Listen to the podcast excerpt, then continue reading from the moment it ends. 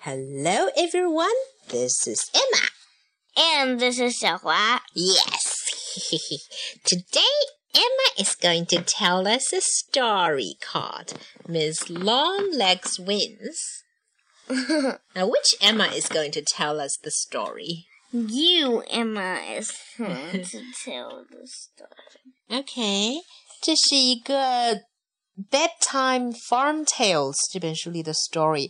We love this book, right? I think this is as good as the Bedtime Dinosaur Tales. And Bedtime Bunny Tales. Yes, so we have a lot of bedtime stories. And today we're going to tell a story called Miss Longlegs Wins. Who is Miss Longlegs? Well, you will have to listen. Felicity the Foal was fed up with all the other farm animals teasing her. What's a foal, Emma? Real Emma? A small pony. 嗯，foal 就是小马驹的意思。然后呢，Felicity 的 foal 就是一只母马驹咯。它它怎么样呢？它受不了其他的动物老是嘲笑它了。 Look at those long, wobbly legs, they laughed. You will never be able to enter the roller skate race at school with legs like that. Emma，什么是 wobbly legs 呀？颤颤巍巍颤颤巍巍的腿。嗯哼。So, do you want to translate the whole sentence for me? 哦， 嗯，那动物们都怎么笑话它经常呀？嘲笑他。你看你这些又长嗯又又颤颤巍巍的腿，你你永远也进不了学校的。呃，那叫什么呀？什么呀？旱冰啊，旱冰比赛。嗯，好。Her mother bought her two lovely pairs of skates,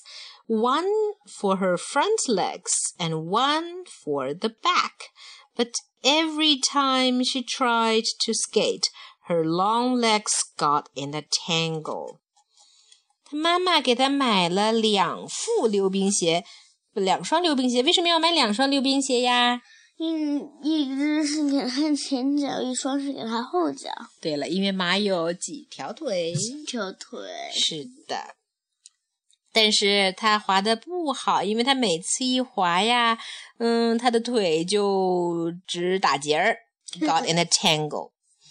Keep on practicing, said her father. You will soon get the hang of it.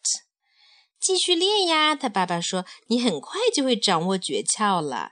Now get the hang of it 意思就是掌握什么东西的要领啊， You've 掌握 told 诀窍。 this to me, Mom. Oh, yeah, I think I did it. The day of the race arrived. The headmaster, Mr. Cockerel, lifted the starting flag and they were off. At first, Felicity went slowly, but then she began to feel more confident.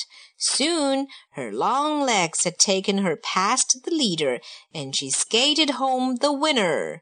She was so happy. I love my long legs, she cried.